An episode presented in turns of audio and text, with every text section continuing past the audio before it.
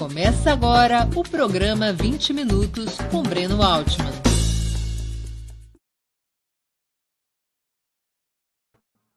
Bom dia!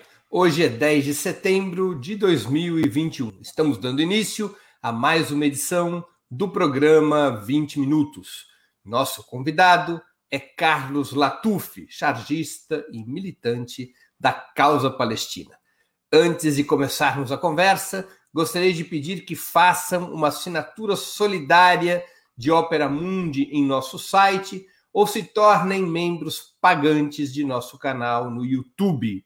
A imprensa independente e Opera Mundi precisam da tua ajuda para se sustentar e se desenvolver.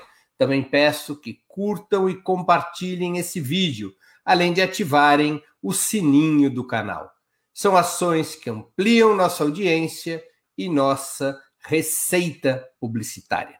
Nossos espectadores e nossas espectadoras também poderão fazer perguntas ao convidado.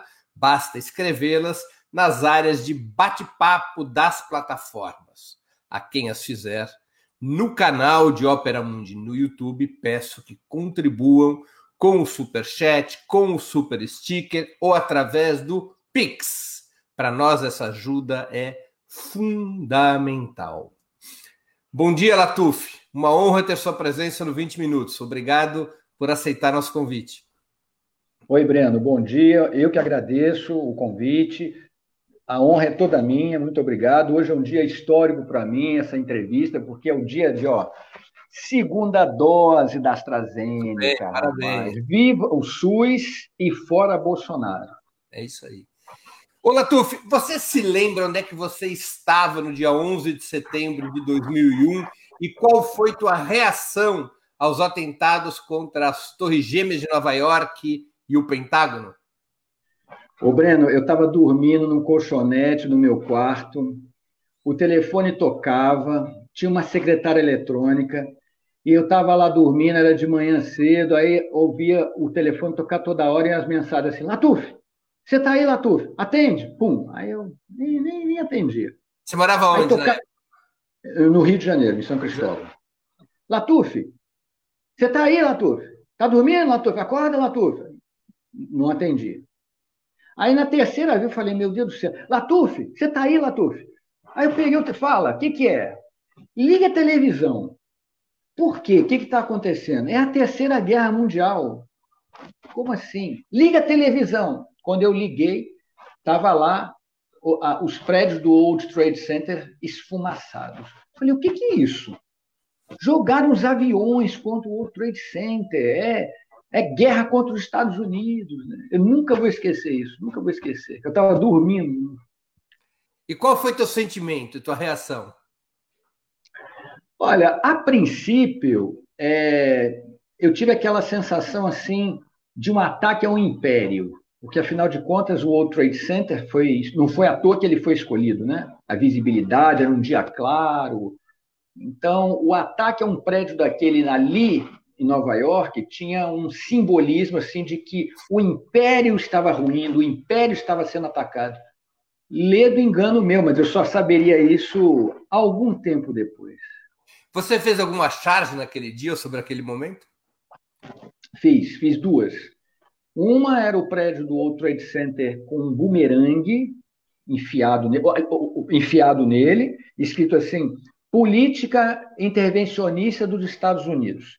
E o segundo era um dos prédios, assim, é, com o padrão da bandeira americana de estrelas ilícitas, ruindo, as estrelas ilícitas ruindo do prédio. Ainda eram charges com a tua primeira impressão de que o Império tinha sido atacado. É, a, essa, essa da, da, da bandeira ruindo, o prédio em formato de bandeira ruindo, eu tinha essa impressão. A segunda me pareceu exatamente isso, que aquilo ali foi o resultado de uma política intervencionista. Você acha que há um problema ético em se fazer charges sobre 11 de setembro, posicionando o atentado como uma retaliação aos inúmeros ataques dos Estados Unidos contra outras nações? Olha, é, a, você sabe que a é, charge é um negócio muito complicado, né? Cada um tem uma leitura, por mais que eu tente ser objetivo nos meus pontos de vista expressos na charge, mas cada pessoa tira uma conclusão. Obviamente que para muita gente é, é, acreditava que eu estava tripudiando com as mortes, né? E foi uma catástrofe, realmente, foi uma, foi uma tragédia é, humana, né? Agora, a gente não pode simplesmente é, é, analisar isso sem analisar a política americana. Aquilo ali é resultado direto da, da, da, da política da Casa Branca. Né? É, e, posteriormente, eu fiz vários outros outras charges em que, a posteriori, que a gente foi percebendo, foi recebendo outras informações, né? É, a, a, essa coisa da ligação de Al-Qaeda, Bin Laden, Arábia Saudita, né? É, tempos depois, o Michael Moore fez um filme chamado Fahrenheit 9/11, que mostrava as relações da família saudita com o, o George W. Bush, né? E se falava muito dessa coisa da nova ordem mundial, etc. Então, é, a questão não era tripudiar com as mortes, mas sim é, explicar, se, é se, era possível, através da, de uma ou duas charges, que aquilo ali fazia parte da geopolítica, que, que tinha política envolvida ali. Qual que você acha que foi a repercussão daquele atentado é, sobre a causa palestina? Ajudou ou atrapalhou? Olha, eu diria que o 11 de setembro ele inaugurou assim a, a, a, chamada guerra contra o terror. Né? Os Estados Unidos já tinham criado anteriormente a chamada guerra contra as drogas, e graças àquele atentado é, espetacular, hollywoodiano, é, deu base para os americanos implantar uma, uma política intervencionista mais agressiva sob a égide de que se estava combatendo a, o terrorismo. Né? Entendi. E isso viria a repercutir é, de uma maneira negativa, você acha, para a causa palestina? Eu acho que para todas as causas, né? Porque, afinal de contas, é, é, é, se podia utilizar do argumento do terrorismo. Se, se poderia, por exemplo, criar, como, como se criou na época, links imaginários entre o Hamas e Al-Qaeda, Hamas e Al-Qaeda são a mesma coisa, Hamas e, e Hezbollah são a mesma coisa. Então, é, é, se aproveitou desse momento em que as pessoas estavam muito chocadas com essas imagens é, para se colocar tudo junto. Né? Eu, eu ouvi aquilo, achava tão engraçado. Ah, tá bom, o Hamas tem a ver com, com os wahhabistas da Arábia Saudita. Ah, beleza. O, o, o Hezbollah, que é xiita, tem tudo a ver com a Al-Qaeda, que é sunita. Né? Mas, assim, o, o, cidadão que via aquilo na televisão, ele não, não, tinha a menor ideia do que se tratava, ele nem sabia do que acontecia, nem sabia nem diferença de su, se, su, é, sunita, xiita, wahhabista, nada disso. Né? Ele via na televisão que era terrorista, então é terrorista. E, criou... e, obviamente, né, Breno, começou-se a criar também legislações ao redor do mundo antiterroristas que a, acabaram por é, é, ter como alvo o movimento social, né? Isso é importante se dizer. E criou uma onda de islamofobia no mundo? Ah, sim, sem dúvida. As pessoas, às vezes, os, os, os sikhs, que, que são um segmento religioso lá na Índia, o sujeito está nos Estados Unidos com aquele turbante que eles usam e barba, eles eram chamados de Bin Laden, de terrorista. Nossa! Mas, mas isso foi a reação é, imediata, né? em que as pessoas pensavam com o fígado. Mas, a posteriori, foram criadas legislações, é, é, quebra de direitos civis, uso da tortura. Né? Tem até um filme chamado é, Nova York Sitiada que mostrou, mostrava exatamente isso, né? muito antes do, do ataque ao 11 de setembro. E que os ataques terroristas serviram de base para que é, é, os, os, árabes fossem perseguidos, para que é, se autorizasse o uso da tortura, das execuções extrajudiciais. Então, em nome, da, da em nome do combate ao, terro, ao terrorismo, Você teve Abu Ghraib, você tem Guantánamo, onde toda sorte de torturas foram aplicadas lá, mas se dizia é, é necessário para se enfrentar o, o, a, a, ameaça terrorista. Agora, deixa aqui retomar uma questão que você colocou e te fazer uma pergunta mais específica. Né? A reação eh, dos Estados Unidos depois do 11 de setembro, você mesmo já disse, foi desencadear a chamada Guerra do Terror. Primeiro atacou o Afeganistão, depois o Iraque, mais adiante a Líbia a Síria. Então, sob o pretexto de lutar contra organizações terroristas, contra armas de destruição em massa ou em defesa dos direitos humanos, a Casa Branca, de forma direta ou indireta, que às vezes usou a OTAN, tentou colocar uma parte da Ásia Central e Oriente Médio sob seu total controle. Na disputa pela narrativa, você acha que os Estados Unidos são vistos depois de 20 anos, no Ocidente e no Oriente, como os mocinhos ou os vilões dessa história? No Ocidente como mocinhos, no, no Oriente como vilões dessa história. Você acha é, que até porque... Perdão, perdão. No Ocidente como vilões, no, no, Ocidente como mocinhos. Não se gerou uma onda como a da Guerra do Vietnã, em que eles ficaram na posição de vilões no Ocidente. Não, não, não, não foi como, não, não foi como a Guerra do Vietnã, não. Até porque, o Breno, foi, foi a primeira vez que os Estados Unidos recebeu um ataque direto, porque me corrija se eu estiver errado, mas a única vez que os Estados Unidos foram atacados em território americano foram através de uns balões explosivos enviados pelo Japão durante a Segunda Guerra Mundial ali na costa na costa oeste. É, teve o um ataque a Pearl Harbor, né? É, mas aí Pearl Harbor foi lá na, na, na no Havaí, né? É, Bem distante. Agora, é no caso americano do... mais distante, é. É, é uma ilha, e mais perto do Japão, inclusive. Mas é, no caso dos balões, não, eles atingiram a Califórnia. Mataram uhum. pessoas na Califórnia. Então, assim, esse ataque ele foi muito bem pensado, muito bem planejado para causar impacto. Repara, é, é, escolheram prédios muito altos exatamente para que você pudesse filmar, e naquela época já as pessoas já tinham os, dispositivos móveis, você pudesse filmar e fotografar de qualquer ângulo. Era um dia bonito, um dia claro, céu azul, com sol. Então, assim, aquilo foi quase uma. Quase uma não, não, não se pode dizer que é uma encenação, porque ele aconteceu, mas assim, todos os detalhes foram pensados ali. Quase como uma produção cinematográfica. Claro, havia uma direção artística ali. É, exatamente, exatamente. E, e, realmente conseguiram. Então, por conta disso, esse argumento é inefável, entendeu? Os Estados Unidos foi realmente vítima de um ataque terrorista. Agora, aí é que vem a questão, que até hoje não, não ficou esclarecido. Afinal de o, o, Michael Moore, no filme dele, ele deixou a, a impressão que se tem é o seguinte: se o, a, o regime Bush, o governo, a administração Bush, não foi responsável ela sabia e deixou acontecer. Aí você vai pensar, mas, mas como isso pode acontecer? Como? Como assim? Basta você parar e pensar para saber o seguinte: quem ganhou e quem perdeu com os ataques do 11 de setembro. Os Estados Unidos ganhou. O establishment americano, a Casa Branca, ganhou. Porque, de quebra, eles invadiram o Afeganistão sem nenhuma resistência de, de parte da comunidade internacional e da ONU, invadiram o Iraque com um, um, protesto lá da ONU, mas que não, não, não, não adiantou nada. Por quê? Porque as imagens do 11 de setembro foram utilizadas ad nauseam para dizer nós estamos sendo atacados, precisamos fazer alguma coisa.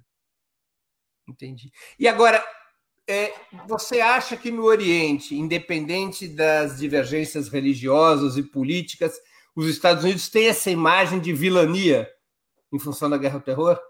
Ah, sem dúvida. Até porque, é, principalmente ali para aquela região ali do, da Jordânia, do Líbano, da Síria, é, da Palestina, está tá muito claro que a boa parte dos males que afligem aquela população ali tem a ver com a, a governos autoritários que são bancados por Washington. E mesmo Israel, que é, uma, é um satélite, é uma colônia dos interesses americanos naquela região. Então, para o, o, árabe, é muito claro de que aquilo que eles sofrem tem a ver não só com os governos locais que são bancados pelos Estados Unidos, como os próprios Estados Unidos, quando mandam tropas, né? quando financiam é, é, guerras, é, vendem drones para, para, Por exemplo, no caso da, da, do Iêmen, os Estados Unidos não tem tropa lá, mas assim, a, a, o Reino Unido e os Estados Unidos vendem armamento para a Arábia Saudita, que é utilizado contra os iemenitas. Então, assim, os árabes têm essa, essa impressão muito clara de que os Estados Unidos são, são vilões. O humor norte-americano se moveu contra o governo Bush? Olha, diria que sim, diria que sim, mas não tanto quanto aconteceu em relação ao Trump, por exemplo. Porque é como eu te falei, as imagens do 11 de setembro ainda estavam muito frescas. Então, esse argumento de que os Estados Unidos estava sendo atacado estava muito. Isso foi batido muito, e, e é, um, é, um, é um axioma, não, não, não, há como debater a respeito disso, porque você viu. É, esse é o poder da imagem, entendeu? Agora, o, o governo Bush recebeu um movimento anti-guerra, anti-Bush muito forte nos Estados Unidos, né? É, mas que não foi o suficiente para deter, por exemplo, a guerra no Iraque. Né? Não, não, não causou, você citou o Vietnã, não foi a mesma coisa que Lyndon Johnson, por exemplo, né, em relação ao Vietnã. Então, é, o, o, Bush ele teve bastante oposição por parte do, do, dos artistas, do, dos chargistas e tal, mas sem dúvida o Trump, o Trump recebeu muito mais, se comparado com o Bush, sem, sem dúvida. Deixa eu te falar uma coisa que é, a mim parece curiosa e eu não consigo encontrar uma explicação. É, nós estamos falando de Pearl Harbor, que de fato foi num território ermo dos Estados Unidos. Nós temos sobre Pearl Harbor, sobre o que aconteceu, uma infinidade de filmes, de livros e de romances. Não há a mesma coisa em relação ao 11 de setembro. A produção cinematográfica sobre o 11 de setembro, mesmo para exaltar as mortes, ela é muito pequena. Por que, que você acha que isso aconteceu? Porque Pearl Harbor não foi tão é, é, é, não, não deixou uma cicatriz tão grande como o 11 de setembro. Né? É, Pearl Harbor aconteceu numa base militar, aconteceu no Havaí, aconteceu em, 40, em 42, eu acho, né? 41. 41. 41. Então, assim, ainda está muito distante. Naquela época se batia muito, né? Na, na, na, época da guerra se utilizou muito isso, claro. Isso foi uma declaração de guerra por parte dos japoneses. Mas o 11 de setembro foi um algo civil, foi um, um prédio comercial. Então, as pessoas despencando lá de, lá de cima. Então, é, sem falar que foi em Nova York, não foi num, num, num, país distante, não foi no Arkansas, não foi em Ohio, foi assim na capital do mundo ocidental. Não né? foi em Xerém. Não foi em Xerém, foi foi na capital do mundo ocidental. Então, isso, isso mexeu realmente muito. Então, ainda é um tema nebuloso. Você vê, por exemplo, o, o, o Spike Lee vai lançar agora um, um documentário, né? filmou um documentário. Ele teve que refazê-lo porque o, o lobby pró-Israel acusou ele de estar utilizando no filme é, é, teorias das, da conspiração antissemitas e aí já está refazendo. Ou seja, qualquer coisa relativa a 11 de setembro é muito nebuloso, é um terreno muito pantanoso e, e as pessoas procuram evitar, de certa maneira. Eu acho que o Michael Moore, logo pouco tempo depois, quando ele lançou aquele filme, talvez tenha sido o sujeito assim que teve mais coragem, né? Que ainda estava muito fresca essas imagens, né? E não é um filme genial, mas é um filme que lança, no mínimo, perguntas inconvenientes. Né? Entendi. Quer dizer, há um certo comedimento em relação ao 11 de setembro pela carga de tensão. É, é uma, acho uma explicação. A carga emocional, afinal de contas, é, foram 4 mil mortos, é, números oficiais, eu creio, né? Uhum. E, e, foi muito impactante. Então, é, é, é, é um tema ainda muito é, é, as pessoas não gostam de tocar, né? É um, um tema assim meio espinhoso realmente. É, é, traumático, né? Essa que é a palavra. Traumático, traumático. O Estado de Israel, força de ocupação dos territórios palestinos, é sabidamente o maior aliado dos Estados Unidos. A guerra ao terror, na tua opinião, tanto em termos político-militares quanto culturais, foi positiva para o sionismo, na tua opinião? Oh, sem dúvida, sem dúvida, sem dúvida, porque é, é, é, é justamente é, foi o que o, o, o Israel é, se utilizou para dizer o seguinte: nós vivemos 11 de setembro o tempo todo. Nós estamos sempre em luta contra o terrorismo islâmico, o terrorismo muçulmano, né? Por isso que nós precisamos dos Estados Unidos, do dinheiro dos Estados Unidos, da ajuda militar dos Estados Unidos. Porque nós estamos aqui defendendo os melhores valores da sociedade ocidental aqui em meio a esses selvagens, de onde saem os terroristas, os homens-bomba. A imagem dos homens-bombas foi muito utilizada nessa época, exatamente para tentar traçar um paralelo em que pese que Hamas nada tem a ver com a Al-Qaeda, que Hezbollah no Líbano nada tem a ver com a Al-Qaeda, né? Muito pelo contrário, a, a, se a Al-Qaeda pudesse, acabava com o Hamas e com o Hezbollah também.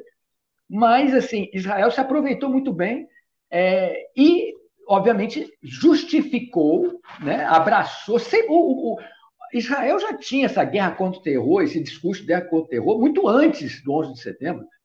Então, isso reforçou o argumento do lobby pró-Israel nos Estados Unidos, que era preciso que os Estados Unidos continuassem financiando ainda mais a máquina de guerra e o apartheid de Israel contra os selvagens muçulmanos. É, se a gente botar numa linha do tempo, os 20 anos da guerra ao terror são praticamente 20 anos de governo do Netanyahu, né? Claro, e, e, e a justificativa também da ampliação da construção dos assentamentos, né, das colônias, então, é, é, isso que eu é isso que eu falei para você. Quem ganhou e quem perdeu com 11 de setembro? Não foram os países árabes, não foi o mundo islâmico, não foi o mundo árabe, certamente não. Esses sofreram ainda mais intervenções diretas ou indiretas por parte da Casa Branca, sofreram a, o, o, o aumento da islamofobia, sofreram as comunidades árabes em países na Europa sofreram com perseguições, com espionagem. Então, quem ganhou foi a indústria armamentista, né? o, o, o lobby da indústria armamentista, a Casa Branca, né? que expandiu o seu, o seu, os seus tentáculos mais ainda pelo mundo. Né? E vale lembrar que, assim, além dessas intervenções diretas e objetivas no mundo árabe, você ainda tinha a cooperação de outros países com os Estados Unidos na chamada guerra contra o terror. E dentro dessa lógica de guerra contra o terror foi incluído o movimento social. Né? Eu me lembro, por exemplo, que é, é, os anarquistas na Grécia foram, foram enquadrados como terroristas, né? Uh, anarquistas no Chile foram enquadrados como, como terroristas. Se criou legislações antiterroristas que é, perseguiram movimentos é, de esquerda, movimentos é, sociais, né? os Mapuche, por exemplo, a lei Rinspeter, que, que foi instituída no Chile né? para perseguir uh, uh, o movimento social. Então, assim, uma série de medidas, de leis. Além do próprio Patriot Act, da, da, da lei patriótica nos Estados Unidos. Isso, isso, exatamente. Então, assim, é, justifica-se a, a, quebra de direitos, a espionagem, a, as prisões arbitrárias, as execuções extrajudiciais, a tortura, em nome de um bem maior que é o combate ao terrorismo. E aí, quando você utiliza esse argumento, você mostra a cena do, do, dos prédios sendo atingidos pelos aviões. Latufo, você fez muita charge sobre Guantánamo diretas ou indiretas, né, sobre o que, que representa Guantánamo. É, você acha que Guantánamo é uma expressão, é um símbolo, ou mais importante, ou um dos mais importantes símbolos dessa política repressiva dos Estados Unidos pós 11 de setembro? É, Guantánamo e Abu Ghraib, né? Abu Ghraib era um ex-presídio, uhum. um ex-complexo é, prisional lá no, no, no, Iraque que foi utilizado como centro de torturas. Inclusive, as imagens que chocaram o mundo na época da guerra do Iraque vieram de lá e não de Guantánamo, né? É verdade. Agora, Guantánamo tem uma característica. Iraque, aliás, Guantánamo tem uma. americano. Desculpa, não ouvi. Eles próprios tiraram as fotos da tortura como um troféu. Exatamente, exatamente, exatamente. Porque, que, aliás, é... Eu comento isso, Latour, porque pior que a imagem é o fato de que de quem comete tal brutalidade fotografar, não para denunciar, mas para se regozijar do feito. É isso. E esse tipo de prática não é incomum, tá? Por parte de forças militares, não. Inclusive, Israel também tem, o IDF tem essa prática também, de fazer foto. Tem até uma foto famosa que aparece dois soldados posando e um terceiro com a máquina fotográfica e um palestino caído no chão. Isso aí é bem comum de, de, de fazer, né? É, tem aquela impressão do. Da, aquela, aquela menção ao, ao, troféu da caça, né? O caçador com o seu troféu. Ou do pescador, é, né? Com aquele peixe grande virado para baixo. Exatamente.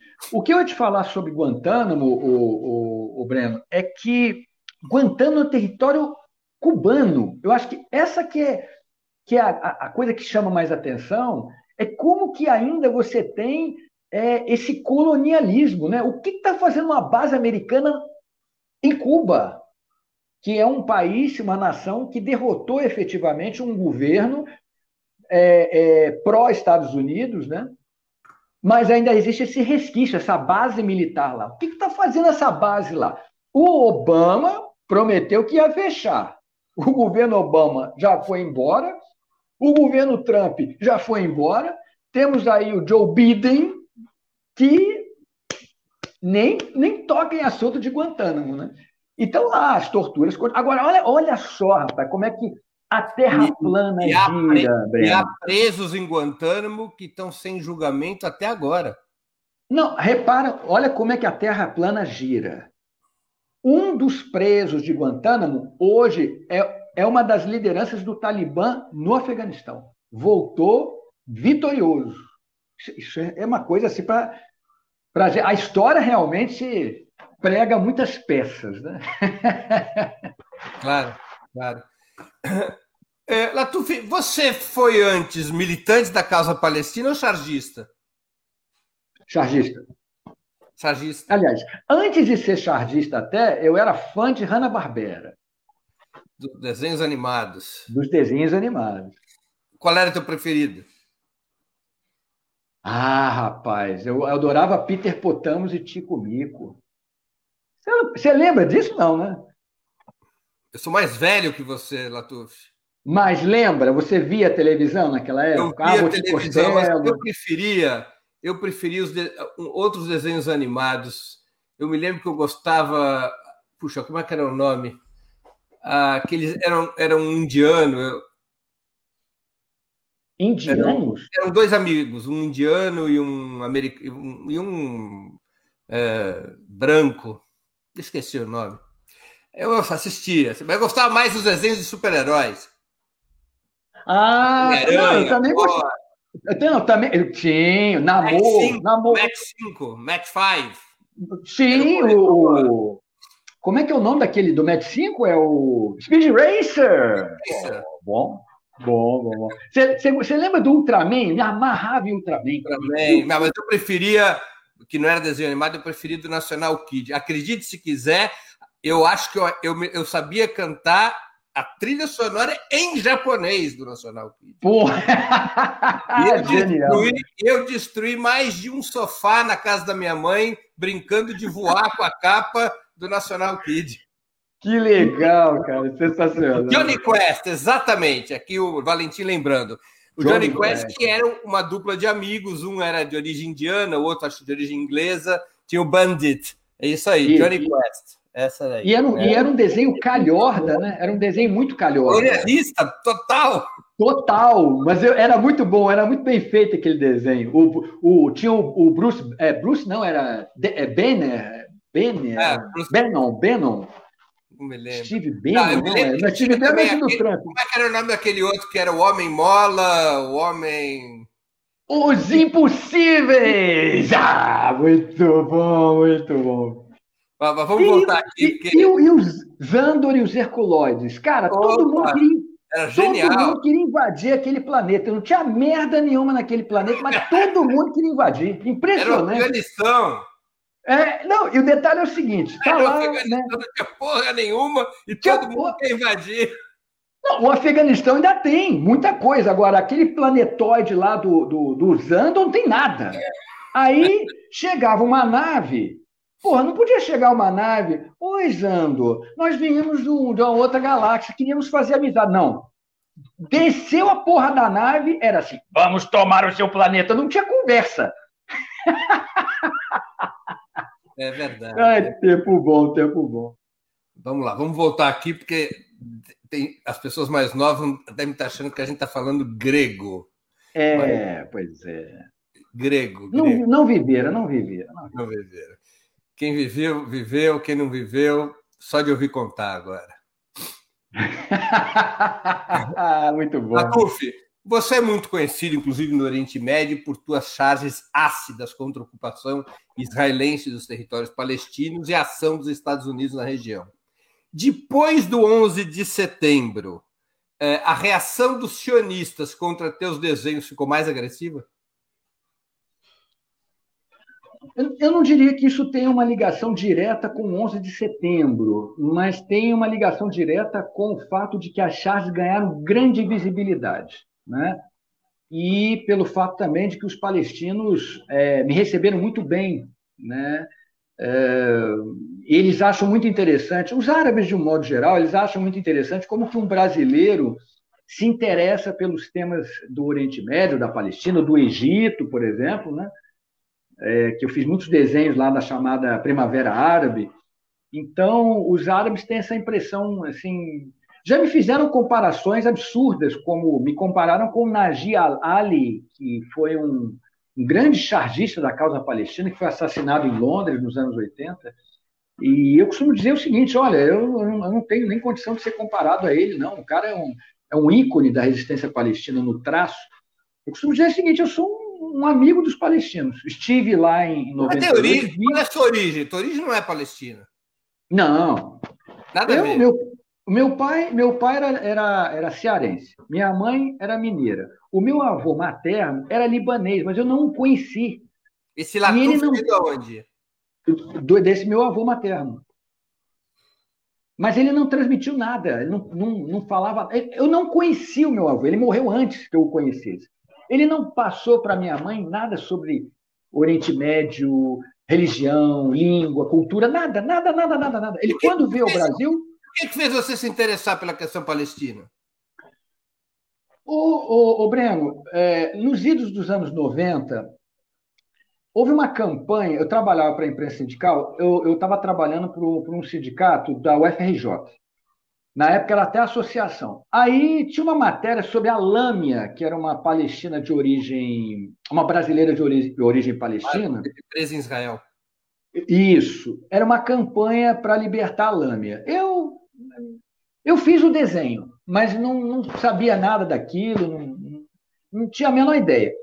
Aí, com o advento da internet, talvez até por conta daquilo ali, eu resolvi procurar. Na, naquela época tinha o Alta Vista, fui procurar menções sobre a questão palestina e achei uma ONG em Ramallah, que era Palestina, é, ainda existe, né? Palestinian Center for Peace and Democracy. Sim. E aí mandei um fax para eles. Outra coisa que tem muita gente aqui que não vai lembrar: um fax. Mandei um fax para eles e trocava e-mail. Isso é uma coisa de maluco, né? E eles gostaram muito daquilo, né? E falou: Ó, Latuf, se você puder vir até aqui, a gente não tem como te pagar a passagem, mas se você chegar aqui, a gente paga a tua hospedagem e faz um tour contigo pelos territórios. Aí juntei o um dinheiro e fui. Porque eu, Breno, eu sempre tive olhar para fora, sabe? Sempre me atraiu, me excitava muito o exterior. Eu, quando era garoto, eu passava muito tempo ouvindo rádio de ondas curtas. Nos anos 80, eu ouvia a Rádio Moscou, Eu achava fascinante. A Rádio Moscou transmitia para o Brasil em português. Eu achava aquilo fascinante. Então, o exterior sempre me, me, me fascinou. E a internet é, foi assim. Eu me senti pinto no lixo, porque eu consegui conversar com uma pessoa ali por e-mail. Imagine agora, né? Por e-mail, com um cara de outro país, ele respondia e tal. O mundo começou a ficar menor, né? Então, assim, é, eu sempre gostei de viajar, de conhecer outros lugares, outras realidades. Então, eu banquei essa, essa passagem do meu bolso, isso em 98, e fui e passei 15 dias lá. E, e, e ouvi todo mundo, tá, Breno? Eu fui no, no, no assentamento, na colônia do, do, dos, dos colonos, em Hebron. Eu fui lá conversar com eles. Eu queria ouvir todo mundo, ouvir palestino, ouvir israelense, ouvir colono, ouvir todo mundo. É, grupos de pela paz de Israel, eu ouvi todo mundo. Eu queria ter uma, uma, uma perspectiva ampla daquela situação. Você estava contando, eu até te interrompi, quer dizer, de, depois dos anos 70, as Charles tiveram maior visibilidade, e essa maior visibilidade é que gerou uma reação mais dura do sionismo contra você. Exatamente, por conta da, da, da, da internet, né? a internet tem um papel muito importante nesse, nesse aspecto, né? Então, isso não tem a ver necessariamente com o setembro, tem a ver com a internet. A internet é que levou esse trabalho. E, claro, as pessoas, os palestinos viam aquilo, achavam interessante que um brasileiro fazia aquilo, gostavam, e elas, elas divulgavam, né? elas passavam para frente, elas reproduziam. E aquilo não passou em, não passou em brancas nuvens para o lobby pró-Israel, né? que aí, aí que começaram as, as acusações de antissemitismo. Foi a partir daí. Quando uma. Isso foi em 2000 ou 2002, agora não lembro é, uma organização pró-Israel chamada Ação Crianças do Holocausto, escreveu um artigo usando uma charge minha, acusando a charge de ser antissemita. Era uma série que eu fiz, uh, uh, We Are All Palestinians. Então, tinha assim, vários desenhos comparando a, a situação da Palestina com outras situações de coloniais e de apartheid pelo mundo. E o desenho final era um garoto aquele garoto que saía com as mãos para cima é, de uma batida da, das SS lá na Polônia, é, aquele garoto ele estava diante do muro, do, do, daquele muro de Varsóvia, não, de aquele muro, aquela, o gueto de Varsóvia, o gueto de Varsóvia, ele está olhando para aquele muro com aquela estrela de Davi amarela no peito, dizendo assim: Eu sou palestino. Eu fui, a primeira vez que eu fui acusado de ser antissemita foi nesse momento. Entendi. E aí, aí depois disso, né? Porque o que, que acontece? Pô, da mesma maneira até eu, você... até eu, que sou judeu, sou acusado de antissemita por ser um judeu antisionista. Ah, eu, eu tenho certeza disso. Você é um self-hating Jew. Capo, eles gostam de dizer assim, capo. Capo era o capo. nome pessoal que se dava aos judeus que no, no gueto de Varsóvia, até nos campos de concentração, trabalhavam para os nazistas. Isso, isso. Eles isso. Tem um sujeito que vai, em todas as minhas vezes, a cada post que eu faço, ele põe para capo. É. E, e, e, você sabe de uma coisa? Você estava falando, a gente estava falando sobre a manipulação das imagens do, do 11 de setembro, né? Como que virou um axioma, uma justificativa para os Estados Unidos cometer todo tipo de barbárie? O Holocausto tem sido utilizado pelo establishment de Israel para este fim. Então, sempre que, por exemplo, não é de hoje que Netanyahu, que outras figuras em Israel dizem que se o programa nuclear do Irã não for detido, haverá um novo holocausto. Então, assim, a, a, a, a manipulação canalha do holocausto em favor das políticas Israel, de Israel é uma constante. Quando você diz isso, quando você critica essa manipulação, dizem que você é antissemita porque você estaria negando o Holocausto. Inclusive, eu participei de uma de uma, uma um, um concurso de charges sobre o Holocausto que, se fosse hoje, eu não participaria. Se fosse hoje, eu não participaria. o, o, governo do Irã fez essa, essa, esse concurso como resposta à charge de Maomé. E aí eu fiz uma charge que era um palestino com uma roupa de campo de concentração. Até hoje, eu sou taxado de ser negador do Holocausto por conta dessa charge. Sim, eu já vi isso. Então, então assim, você faz um paralelo, né, com um fato histórico, com dois fatos históricos, que é a questão palestina e o Holocausto, e você, você quando faz a analogia, você está dizendo, eles acreditam, o, o lobby para Israel, que você está negando o Holocausto. Eu, se, você pode procurar em todas as minhas chaves, todas as entrevistas, todos os artigos. Em nenhum momento eu disse que o Holocausto era uma farsa, que não existiu. Isso, para mim, o Holocausto, para mim, é uma questão histórica, é um fato histórico. Não sei por quê. Qual é, qual é a bronca? É, é, isso, é um fato histórico. A questão não é, não é discutir se houve ou se não houve. A questão é discutir como que o Holocausto tem sido é, é, banalizado e instrumentalizado pelos defensores do Estado de Israel para justificar a opressão e o apartheid nos territórios ocupados. Isso é um desrespeito, inclusive, à memória daqueles que morreram. E eu vejo hoje também, Breno, que esses judeus que apoiam Bolsonaro, que é um nazista, eles estão sambando no túmulo das vítimas do Holocausto. Deixa, deixa eu fazer uma pergunta aqui de, um, de uma. Eu não sei se é um espectador ou uma espectadora pelo nome. Antes, eu quero fazer um pequeno. Pessoal, vamos contribuir com super chat, super sticker, fazendo uma assinatura solidária de Opera Mundi, virando membro pagante do canal de Opera Mundi no YouTube, para que a gente possa desenvolver com maior amplitude e maior rapidez o nosso trabalho jornalístico. Eu sei que a vida não está fácil para ninguém, mas contribuições são fundamentais para a imprensa independente e para o Ópera Mundo. Vocês estão aqui gostando dessa conversa com o Latuf?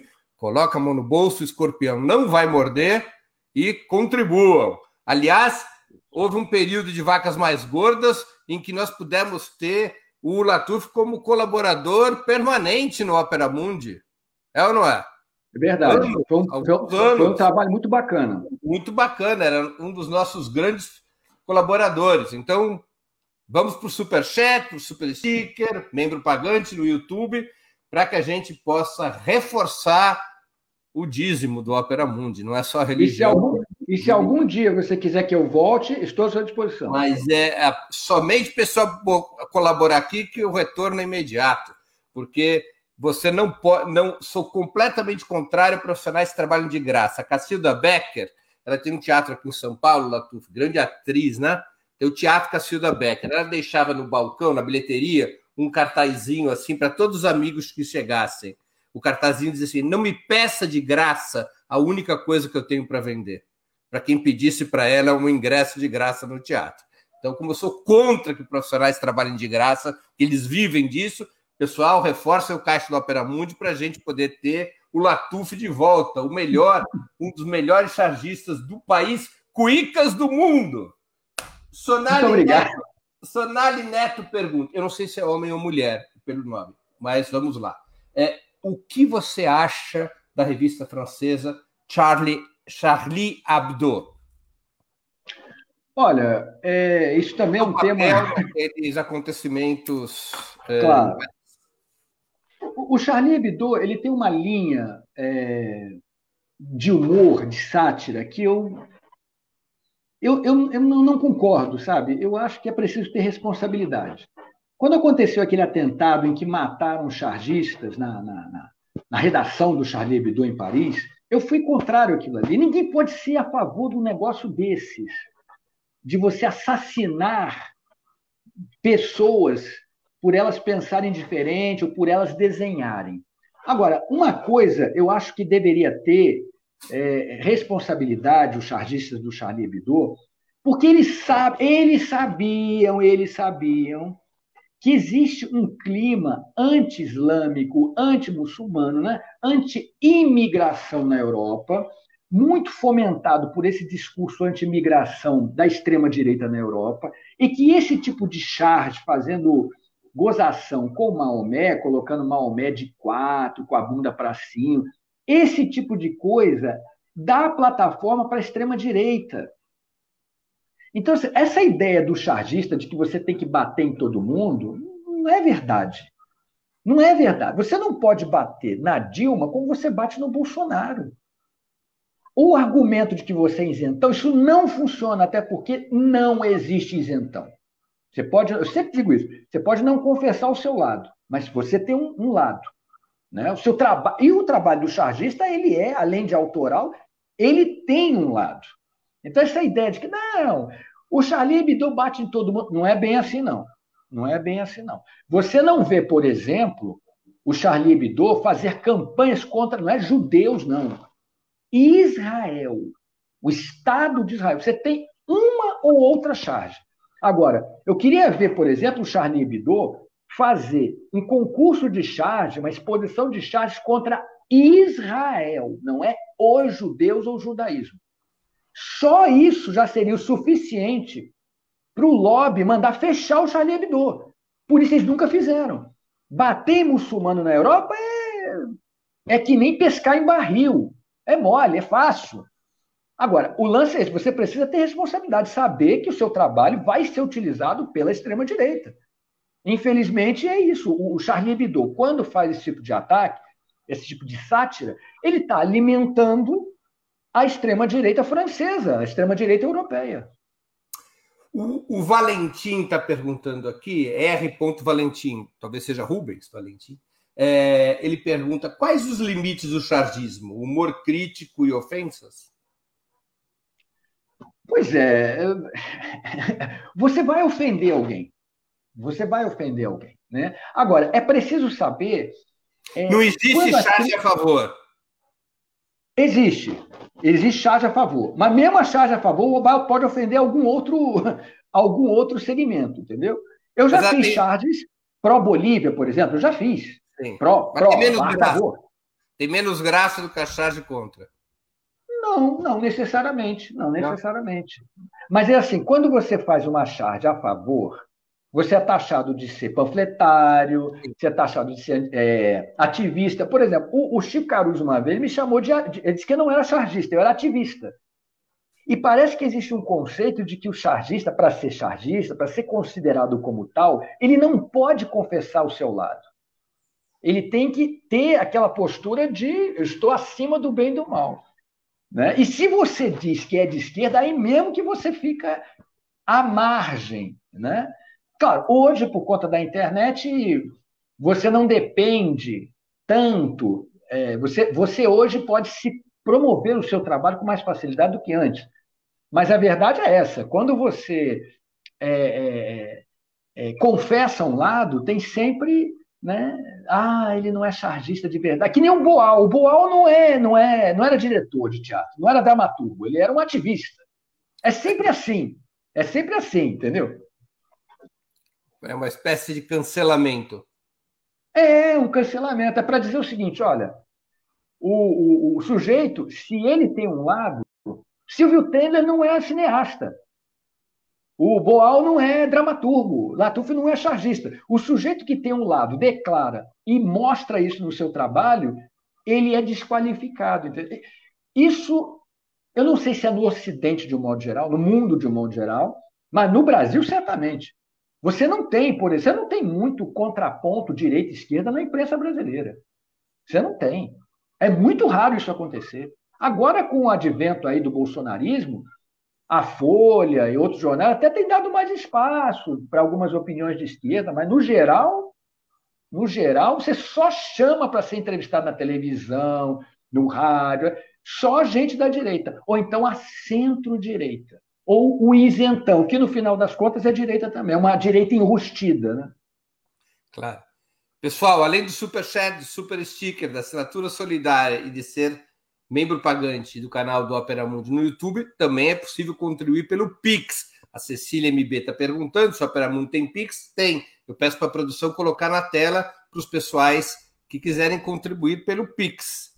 Tá aqui já nossa nosso Pix, nossa chave é apoie@operamundi.com.br. Razão social, última instância editorial limitada. O Pix é um bom caminho de contribuição porque não tem a taxa do YouTube. O YouTube nos toma, Latuf, 30% da receita que entra por essa plataforma.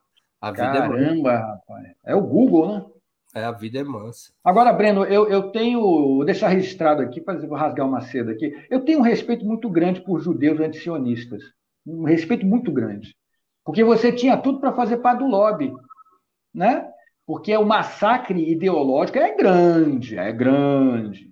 Então, quando eu, eu conheço um judeu antisionista, conheço vários, a maioria é tudo nos Estados Unidos, ou, ou até mesmo em Israel, mas aqui ah. no Brasil é um ou outro. Um ou outro. Já, já fomos mais. Houve um momento na história em que tinha mais peso, mas de fato, nos últimos 30, 40 anos, houve uma importante redução dos judeus antisionistas. Mas eu tenho um respeito muito grande. Eu, eu, eu é, deixar isso bem claro aqui. Eu tenho um respeito por você muito grande por conta disso. Muito que bem. Latuf, Israel acusa a resistência palestina, especialmente o Hamas nos últimos tempos, por ataques terroristas contra a população civil israelense a partir da faixa de Gaza. Você reconhece esses ataques como terroristas ou acha que são legítimos? Olha, Breno, a expressão terrorismo é uma expressão que ela é muito flexível, né? Uh, os nazistas eles acusavam de terroristas os maquis franceses, por exemplo. A ditadura no Brasil chamava a, o movimento armado de terrorista. A, o apartheid sul-africano chamava de terrorista a, o movimento anti-apartheid. Então, o fato de você. Se, se houvesse a expressão terrorismo na época da colonização dos Estados Unidos, provavelmente os Comanches, os Apaches seriam chamados de, de terroristas. Então, essa é uma expressão muito comum e sempre aplicada quando os palestinos reagem, né? Não, e me perdoe, Agora... e, e o, o, Império Britânico chamava de terroristas os sionistas do grupo Stern Stern Gang. Stern Gang e de outros é. grupos terroristas que fizeram ataques uh, como ao hotel, uh, da, uh, hotel King David, King David, King David. em Jerusalém. Ataque esse Isso. comandado por aquele, por dois que seriam primeiros ministros em Israel, né? o Menachem é. Begin e o Isaac Shamir. Também eram chamados de terroristas. É, inclusive, o, o, se fala muito sobre o terrorismo do Hamas. Agora, quem primeiro explodiu um caminhão-bomba no Oriente Médio foi o, foi, foram esses grupos, né? Claro. Tinham três principais: Stern Gang, Haganah e, e, e Irgun. Então, esses, esses, três, né? O Irgun era o grupo do Menachem Begin, que está na origem do Likud, o partido do Netanyahu. E o Stern Gang, que tinha, chegou a ter vínculos com os nazistas, porque o Stern Gang, aqui é uma informação pessoal para o debate de mesa de bar, quando os bares estiverem mais liberados depois da pandemia, e algum sionista ergueu o dedo. O Stern Gang, do qual fazia parte o Isaac Shamir, no princípio teve simpatia pelos nazistas, porque o cálculo era o seguinte: como os nazistas queriam colocar os judeus para correr da Alemanha, esses judeus podiam ir para a Palestina e reforçar as fileiras sionistas na ocupação da Palestina. Chegou Isso. a haver negociações entre o Stern Gang e o governo nazista para ver como é que funciona a direita sionista. Né? Exatamente, exatamente. E, inclusive, não foram todos os judeus que foram para a Câmara de Gás, não. Claro.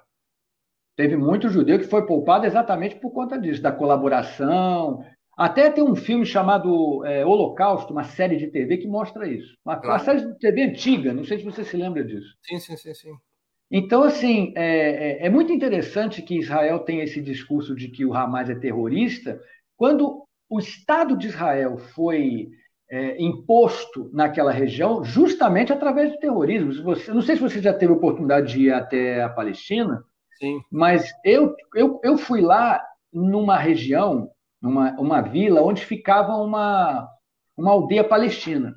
Rapaz, não tinha mais nada.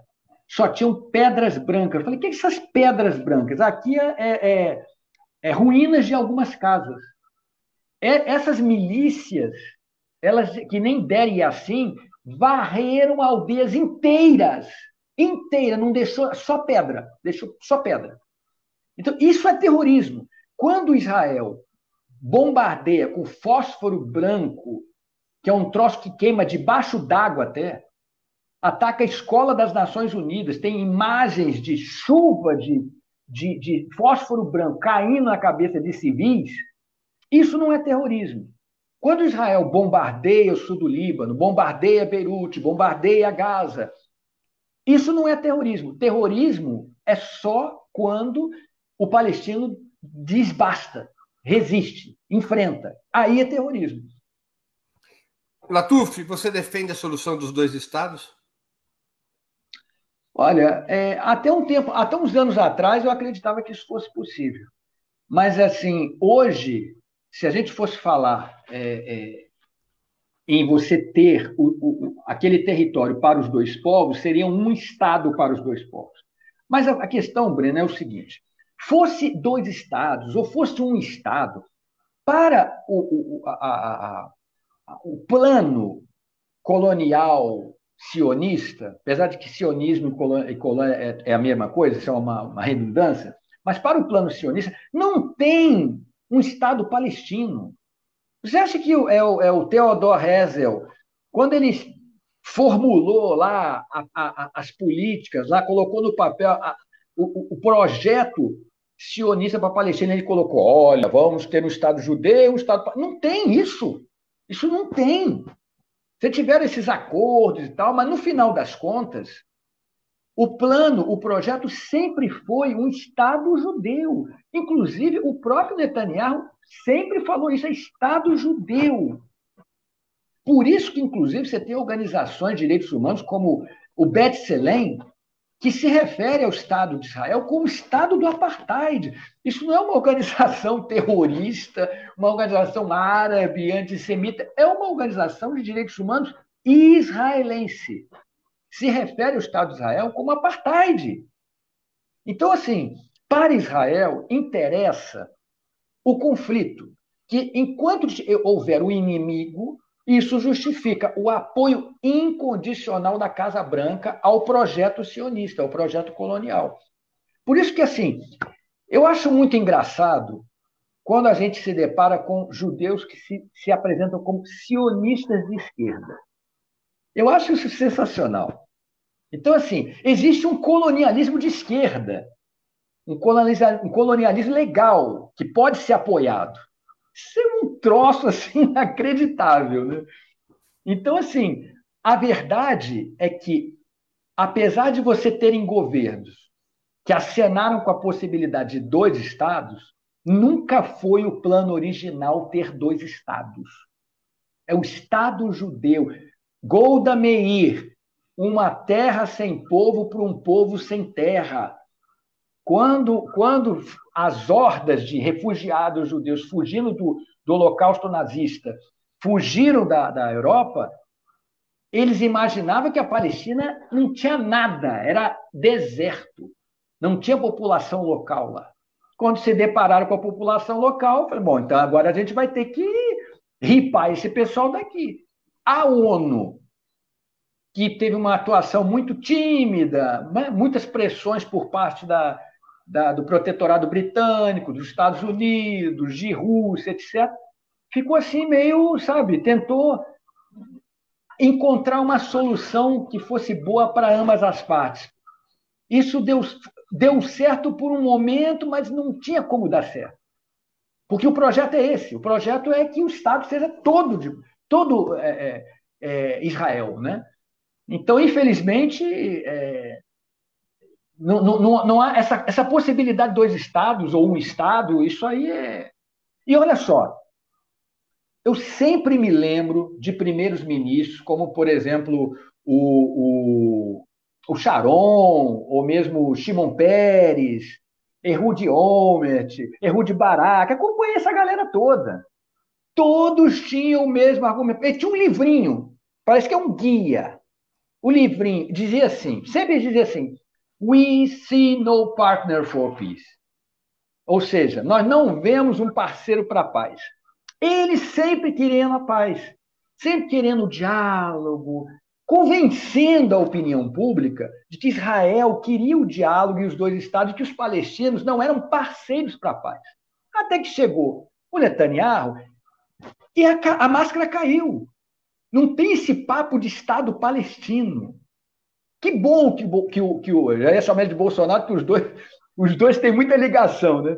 Que bom que, pelo menos, a máscara caiu. Agora não tem mais esse Israel bonzinho que diz: não, nós procuramos o diálogo, os palestinos são terroristas e não querem a paz. Eles é, doutrinam as suas crianças para odiar os judeus, armam as suas crianças contra os judeus. E nós só queremos viver em paz. Com o, o, o governo do, do Netanyahu, ficou claro que não é nada disso, que isso é rasbara, que isso é propaganda para enganar trouxa. O, o Naftali Bennett, que é o atual primeiro-ministro, também que é, é, o campeão dos colonos, né? É o campeão das colônias.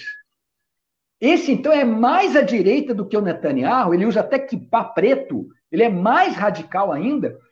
Para esse, então, se você fala Estado palestino na, perto dele, ele tem urticária.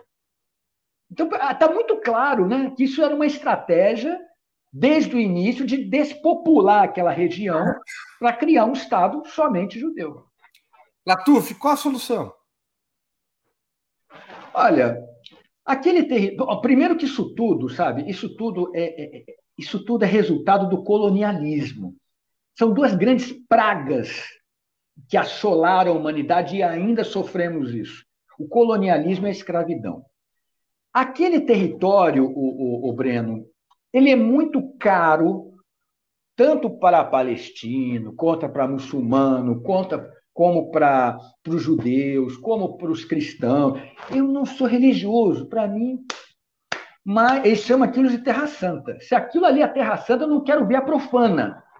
Imagina, aquele território, aquela terra ali, o Breno, você pega assim um punhado de terra. Terra Santa, só tem uma.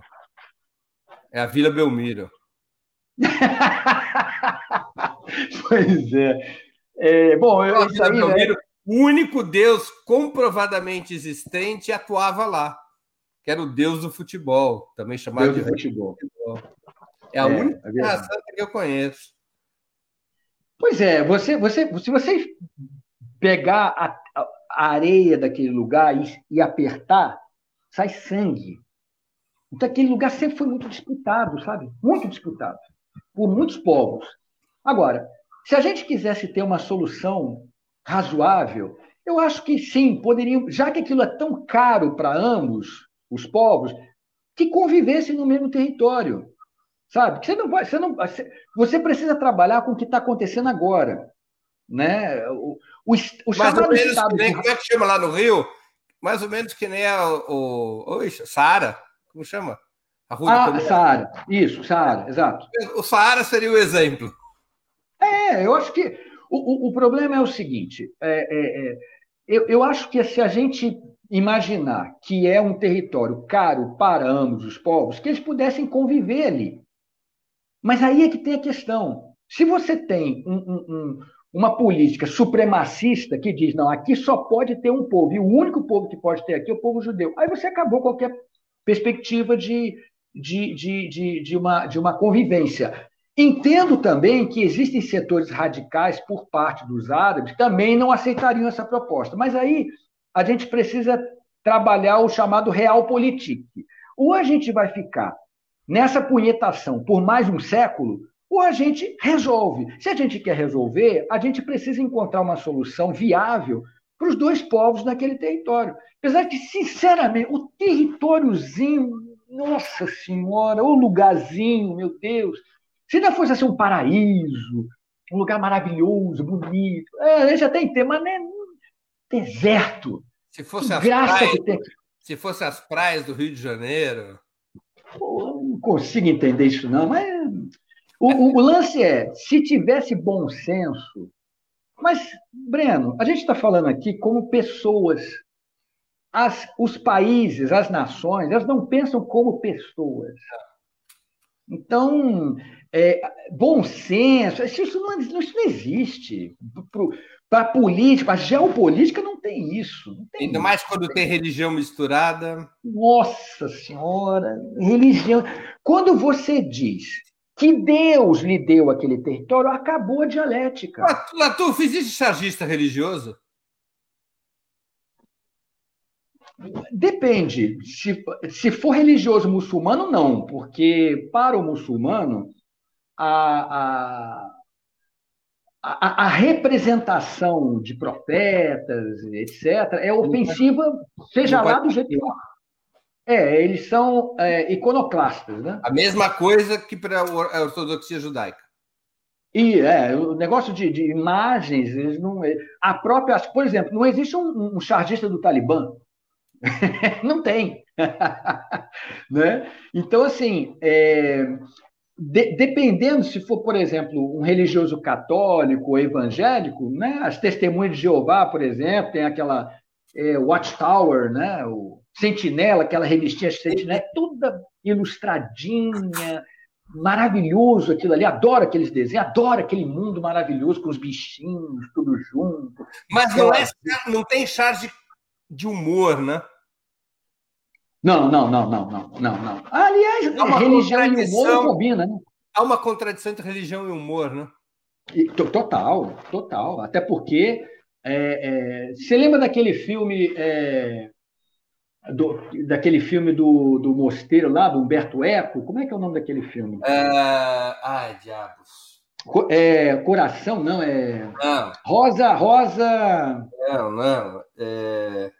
Gente. Ah, bom, é, é, eu esqueci o nome. Tem uma cena que o, um dos religiosos. É, é, Daqui a pouco, o nome da Rosa. O nome da Rosa. O nome da Rosa, o nome da Rosa. Tem uma cena. A Natália está me lembrando aqui. Obrigado, Natália. Tem uma cena que aparece assim: um, um, um diálogo entre os, entre os dois religiosos ali, e que o, o mais velho lá dizia que, que o humor, o, o, o sorriso não, não não coaduna com os ideais religiosos, com Cristo, com Deus, entendeu? Ou seja, a ideia de que para ser religioso você precisa ser sempre sisudo, levar tudo a sério, não tem humor, entendeu? Existe humor judaico, mas aí o humor judaico não é um humor religioso, apesar de que eles também. Não é um humor gráfico. Não é. Existem as piadas envolvendo rabinos e tal. Ele né? não é humor gráfico, porque é curioso. O humor judaico, primeiro, ele, ele é fora da religião. Isso. Ele é fora da religião. Isso. E ele, não, ele nunca teve desenho. Ele é um humor de texto. Agora, é. é possível que você tenha que a origem do humor, pelo menos do humor público, não do humor privado, mas do humor público, seja a iconoclastia, né? É, pode ser. Mas Outros livros religiosos da, da Idade Média, coisa e tal. Bom, deixa é. eu voltar. Pra... Agora, voltando ao tema da Palestina. Isso aqui já, a conversa duraria horas, porque a gente gosta de coisas parecidas. É, é fato. Isso no Estado de Israel. Porque Israel virou uma potência militar tão assimetricamente mais forte que os árabes e os palestinos, que alguém precisa botar o guiso. Se ninguém botar o guiso, não resolve. Quem vai Olha, botar o guiso? Ninguém, ninguém vai, porque o, o, Israel e os Estados Unidos é como assim, o irmão mais novo, folgadinho, que se garante no irmão mais velho. É sempre assim. Então, enquanto tiver essa relação com os Estados Unidos, que aliás eu, eu até, a gente pode até é, é, inferir, pensar por que será essa relação tão umbilical, né? Porque, por exemplo, você no Congresso americano, é, é, se você falar mal de Israel, a chance de você nem se eleger é muito grande. Bom, né? você não vai ter dinheiro para campanha, né? Para começar. Não vai ter dinheiro para campanha, exatamente. Isso e depende se é democrata ou se é republicano. Né? Existe, existe até um movimento democratas por Israel que o democrata lá é, é, está associado à esquerda nos Estados Unidos, né? Agora, esse lobby, por exemplo, a IPAC é um lobby. Inclusive, eu fui chamado de antissemita por dizer que existia um lobby pró-Israel. quando no site da AIPAC diz que somos o lobby pró-Israel na América. Você não tem um lobby desse da Arábia Saudita, que é um grande aliado dos Estados Unidos na região. Você não tem um lobby desse do Egito, que é um grande aliado dos americanos na região. Então é muito curioso, né? É uma relação umbilical, realmente. Esse claro. desenho que você está mostrando aí, que a Natália está mostrando, que foi quando o Bolsonaro convidou militares de Israel para buscar, para fazer buscas lá em Brumadinho, se eu não me engano, é... também fui chamado de antissemita. Seja lá qual for o desenho que eu faça, eu sou taxado de antissemita. Eu fui considerado o terceiro maior antissemita do mundo pelo, pela organização Simon Wiesenthal Center de Direitos Humanos em Los Angeles. O terceiro maior. O primeiro, isso eles têm um ranking anual, né? Isso foi em 2013. O primeiro era o regime iraniano, aliás, o primeiro era a Irmandade Muçulmana do Egito, o segundo regime iraniano, o terceiro eu. Ah. Tá pô. Tá bem acompanhado. Estou bem acompanhado. Detalhe. Tá bem acompanhado. Por quê? Porque eu fiz uma charge do então primeiro-ministro Netanyahu torcendo o cadáver de uma criança palestina de onde caíam votos numa urna. Mas e, e, que é a pura verdade, é só pegar o que é a carreira política do Netanyahu, às vésperas de qualquer processo eleitoral, ele inventava isso. um ataque militar. Isso, isso. Mas assim, para uma pessoa que conhece minimamente geopolítica da região, ela sabe que isso é verdade. Mas eles também sabem disso. Eles não fazem isso por ignorância. Isso é uma estratégia deliberada. Isso é mau caratismo. Isso é desonestidade intelectual. Eles fazem isso propositalmente. Meu caro, governo Biden, governo Bennett, com a queda do Netanyahu, te inspiram algum otimismo acerca de novas possibilidades para a questão palestina? Não. O, o, o, eu gosto de chamar o Biden de Biden, né? Porque me lembra Bidê. O Biden, ele, ele tem um vídeo em quando ele, quando ele era mais novo, que ele tinha cabelo, ele disse o seguinte: é, se Israel não tivesse sido é, se, se, Israel não existisse, tinha que ser inventada. Um cara que dá uma declaração dessa não está preocupado com o Palestina. Ah, meu Deus do céu! Eu acho que o único presidente. Aliás, talvez. Aliás, ah. para reforçar teu argumento, me perdoe te interromper. O governo Bennett é apoiado pelo sionismo de esquerda. Ah, pois é. Está presente no governo. Não, e, e olha que é um governo que tem participação até de árabes, né? Tem uma participação até de árabes. A direita árabe. É. E o Meretz, que é o Meretz, que é o partido da esquerda sionista, presente no governo. É, não, não tem, não tem a menor possibilidade, não, de, de desse, do, do governo do Biden ser pró-Israel, ou pelo menos pró-Israel, pró-Israel, é, pró-Palestina, ou pelo menos encontrar uma solução. O único que eu achei que talvez tivesse uma intenção era o Jimmy Carter. O Jimmy Carter, inclusive, escreveu um livro chamado Palestine, Peace, Not Apartheid. Ele foi taxado de antissemita o Jimmy Carter por ter escrito esse livro. O problema do Jimmy Carter é que ele foi mais à esquerda só depois que foi presidente, né? Pois é, esse, eu, acho que o Jimmy Carter, de todos os presidentes que, que se envolveram com essa questão Palestina e Israel, eu acho que é o que pareceu ter assim, algum tipo de intenção mais é, honesta, vamos dizer assim. É difícil dizer isso, né? Mas eu vou contar uma anedota aqui, uma anedota não porque ela é verdade. Eu estava em Caracas, se não me engano, ali em 2004, 2004, quando teve o, o, o referendo revogatório do Chaves. E eu estava ali cobrindo a história do referendo e tudo, e me coube num certo almoço a, a ficar numa mesa próxima da mesa em que estava o Centro Carter e estava o próprio Jimmy Carter. Que legal! Velhinho. E aí eu conversei um pouco com ele. Ali, num certo momento, não era uma entrevista, eu perguntei, uh, presidente, quem o senhor acha que é a principal personalidade Qual é a, principal personalidade com quem o senhor eh, entabulou relações na sua já longa vida política? Ele parou assim, disse: a principal personalidade com quem eu tive relações, eu nunca pude conhecer como eu gostaria. Se chama Fidel Castro. Mas ele já não era mais presidente.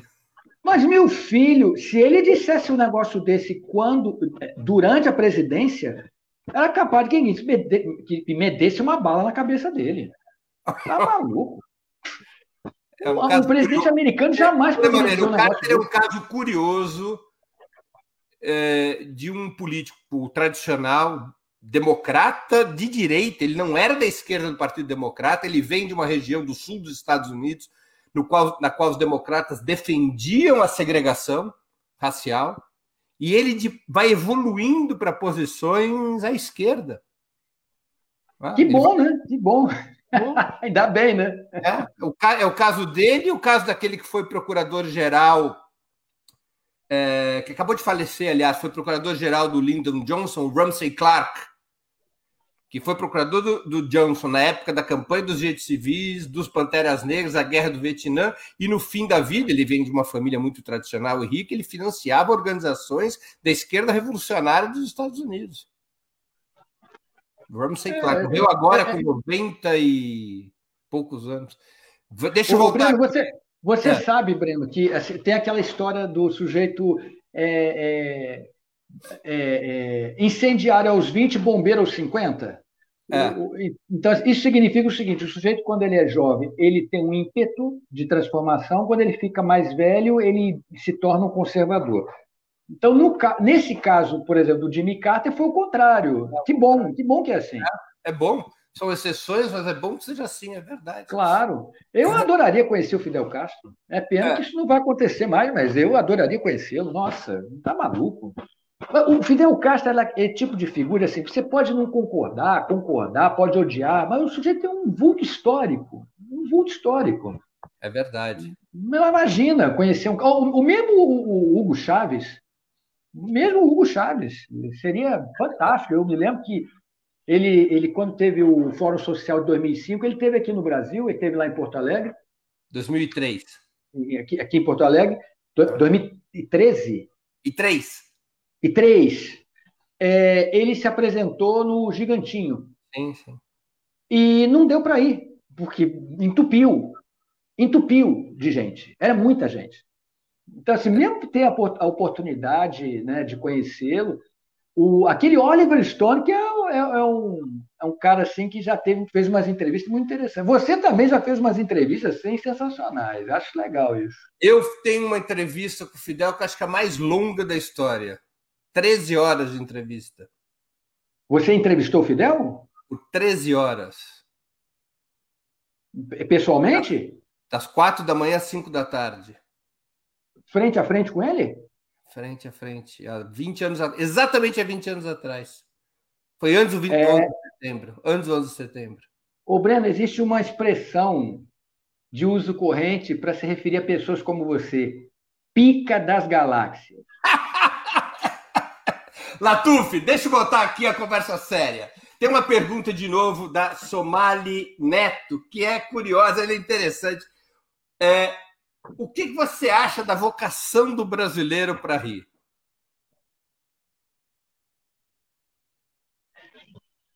Deve é... ser o povo mais risonho do planeta, né?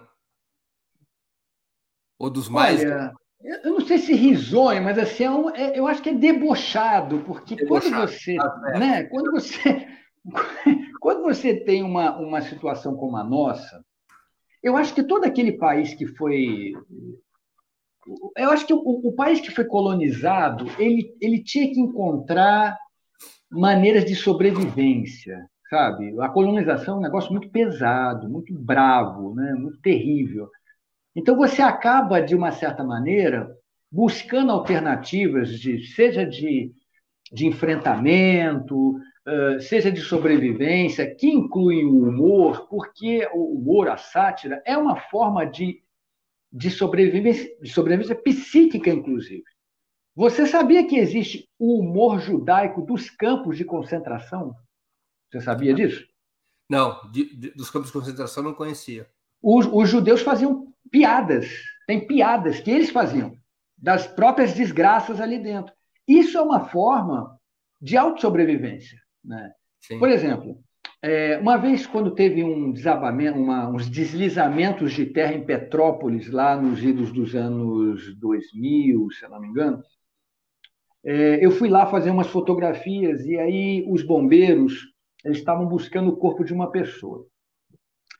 E aí, quando encontraram uma perna, assim, a coxa da, da mulher na lama, começaram a fazer piadas, né? Que aquilo ali, olha, é o presunto de Natal, que estava perto do Natal e tal. A, a pessoa que está de fora daquilo, ela imagina que aquilo é uma, é uma forma de. É uma, é uma sacanagem, um desrespeito. Mas o lance é: se você não abstrai e você começa a pensar, meu Deus, isso aqui é uma família destruída, é uma mãe morta. Você não, você trava. É que nem um médico. Se o médico parar, vai operar uma criança, por exemplo, se ele parar para pensar, ele não faz. Ele trava. Então, assim, o humor, muitas vezes, é uma forma de, de autossobrevivência, né? de sobrevivência psíquica. De sublimação de, sublima, de sobrevivência psíquica mesmo, né? Vem cá, a Fátima Miranda tem uma pergunta que eu nem sabia disso. Breno, você poderia perguntar para o Latuf sobre as pesquisas dele referente a ondas magnéticas? Que diabos é isso? Ah, sim. É porque eu sou, o, o, o Breno, um fã do rádio.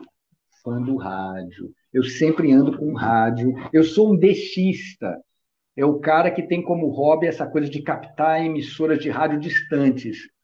Então, isso desde os anos 80 é, é, um tema que eu me debruço muito. Eu gosto muito de ondas curtas, porque quem gosta de geopolítica vai encontrar nas ondas curtas diversas emissoras que ainda operam em ondas curtas. É, e eu acho isso muito interessante, porque isso é uma coisa muito, muito guerra fria, muito passado, né? Mas mesmo com o advento das novas tecnologias, o rádio continua sendo uma ferramenta muito importante, né? Então você, por exemplo, você quer ver uma coisa? A Coreia do Sul tem tecnologia de ponta. Ela foi considerada até no passado um dos tigres asiáticos. A Coreia do Sul transmite para a Coreia do Norte, para fins de propaganda anticomunista, com várias emissoras clandestinas que operam a MFM ondas curtas, emissoras operadas pela inteligência sul-coreana. a Coreia do Norte, por sua vez, transmite para a Coreia do Sul, Japão, aquela região ali, é, é, programas em várias línguas. Programas esses que chegam aqui no Brasil em ondas curtas. Então, é muito interessante, né? A, a Voz da América, que é uma coisa muito da época da, da Guerra Fria, continua transmitindo também ondas curtas, em várias línguas, chinês, russo, né? línguas até que você nem conhece. Né? Os evangélicos, algumas igrejas, denominações evangélicas, que inclusive cooperavam durante a Guerra Fria com a CIA, continuam transmitindo em ondas curtas, em chinês, em russo, para a China, para a Rússia. A, a Voz da América transmite em pasto, que é um dos idiomas principais da, do Afeganistão, para o Afeganistão. Então, assim, é, quando a gente resolve se debruçar sobre o rádio, a gente descobre o quanto fascinante é, mesmo você estando nessa era da, da, da, da internet. Latuf, nós estamos chegando ao fim da entrevista, desse papo muito agradável. Que pena. Duas perguntas que eu faço sempre. Eu, não, eu não tinha dúvida de que essa entrevista contigo ia ser muito boa, Breno. Desculpa, desculpa. Imagina. Duas perguntas que eu, eu estava falando faço. que eu não tinha. Eu não tinha dúvida de que a entrevista contigo seria ótima, porque você é um cara que manja pra caralho de, de geopolítica. Eu gosto muito de, de ouvir você falar, de conversar contigo. Obrigado. É, as duas perguntas. Qual livro você gostaria de sugerir aos nossos espectadores e qual filme ou série poderia indicar a quem nos acompanha? Bom, eu, eu li aquele livro Necropolítica, que acho que tem tudo a ver. né? Necropolítica. Tem tudo, é um livrinho fininho, mas é muito bom. Tem tudo a ver com o que está acontecendo. Eu confesso a você que eu não tenho lido muito nessa, nessa pandemia. E série, é, série eu, eu, eu, acompanhei aquela série Sopranos há um tempo atrás. Né? Ah, sim. Cara, aquilo me, aquilo me deu vontade de ter um amigo mafioso depois de ter assistido aquela série. Porque é tão legal ter amigo mafioso depois de você ver aquela série do Soprano. Era muito legal, cara. Muito foda aquela série. A máfia foda. resolve os problemas dos amigos. Resolve, resolve. Não, mas é interessante que assim, é mafiosos bacana, né? Sanguinário, mas assim, um pessoal, gente fina, gente fina. E eu, ultimamente, ô, Breno, eu confesso a você o seguinte: eu, eu eu tento não assistir filmes muito cabeça. Filme para pensar sobre a realidade, sobre a vida. Se eu pensar nisso, eu quebro. Se eu parar para pensar no que está acontecendo no mundo, é, 600 mil mortes, está chegando a... É gente pra cacete, é uma, olha, uma mortandade. Governo Bolsonaro. Se, se eu paro para pensar nisso, eu quebro. Então, eu, eu tenho que esparecer, eu não, eu não posso ficar muito focado na realidade, não. Então, eu gosto de assistir filme de ação. Eu não tenho que pensar. Não tem que pensar. É tiro, porrada e bomba, não tem que pensar. É uma catarse. E eu escolhi, é, recentemente, assistir assim, mais uma penca de filme do Liam Neeson. O Liam Neeson é uma história interessante, porque ele tem filmes. Ah, olha ele aí, ó. Ele tem filmes, por exemplo, o, o Michael Collins é um, é um, dos filmes dele sobre um personagem importante. Está até aí, ó. Um, um personagem importante da, da independência da Irlanda, né, da luta pela independência na Irlanda. Um filme histórico, né, um filme sério. E, ao mesmo tempo, tem, tem, tem o, o Lista de Schindler também, que é um filme pesado, filme denso, e tem aquele filme também, é, a, a Lista de Schindler. Ele, esse papel da Lista de Schindler foi fantástico, né? Uhum. Apesar do Spielberg ser sionista, mas esse filme é maravilhoso, maravilhoso, maravilhoso. E ele tem um filme também que, é, que ele é um caminhoneiro é, que vai fazer o resgate de uns mineiros que estão presos lá em algum lugar, uma caverna lá no Canadá, lá e, e, e é, isso é sensacional, né? É, e o mais, o mais curioso é que ele já está idoso, esse homem está quase 70 anos. E claro. mesmo assim ele é chamado para filmes de ação. Ah, está aí o filme lá que, que ele é Ice Road. É um uhum. filme que ele é um motorista de caminhão e vai atravessar uma estrada gelada no Canadá, não sei o quê. Então eu gosto de assistir esse filme, porque aí eu dou uma relaxada da, da realidade, sabe? Porque como chargista, eu sou obrigado a me relacionar com a realidade, sabe? E convenhamos, desenhar Bolsonaro o tempo todo, eu tinha que ganhar um adicional de insalubridade, né? Porque... Latuf, eu queria agradecer. Eu não, consigo, muito... eu não consigo mais ouvi-lo. Eu não consigo mais ouvi-lo. Não consigo ouvir. não consigo. Quando tem assim um vídeo, é, o Bolsonaro falou, no... eu não consigo ouvir a voz do Bolsonaro. Eu tenho uma repulsa, um sujeito repugnante, entendeu? É verdade. Latuf, eu queria agradecer muito pelo teu tempo e por essa conversa muito divertida e de grande interesse ao nosso público. Obrigado pela oportunidade que você deu aos nossos espectadores e a mim mesmo. Ô, Breno, um beijo, um abraço para você, fique bem, muito obrigado pelo convite. Sempre que você precisar, estou à sua disposição. Tamo junto. No que precisar, tamo junto. Parabéns mais uma vez pelo seu trabalho. Obrigado, Latuf. O mesmo para você. Encerramos assim mais uma edição do programa 20 Minutos.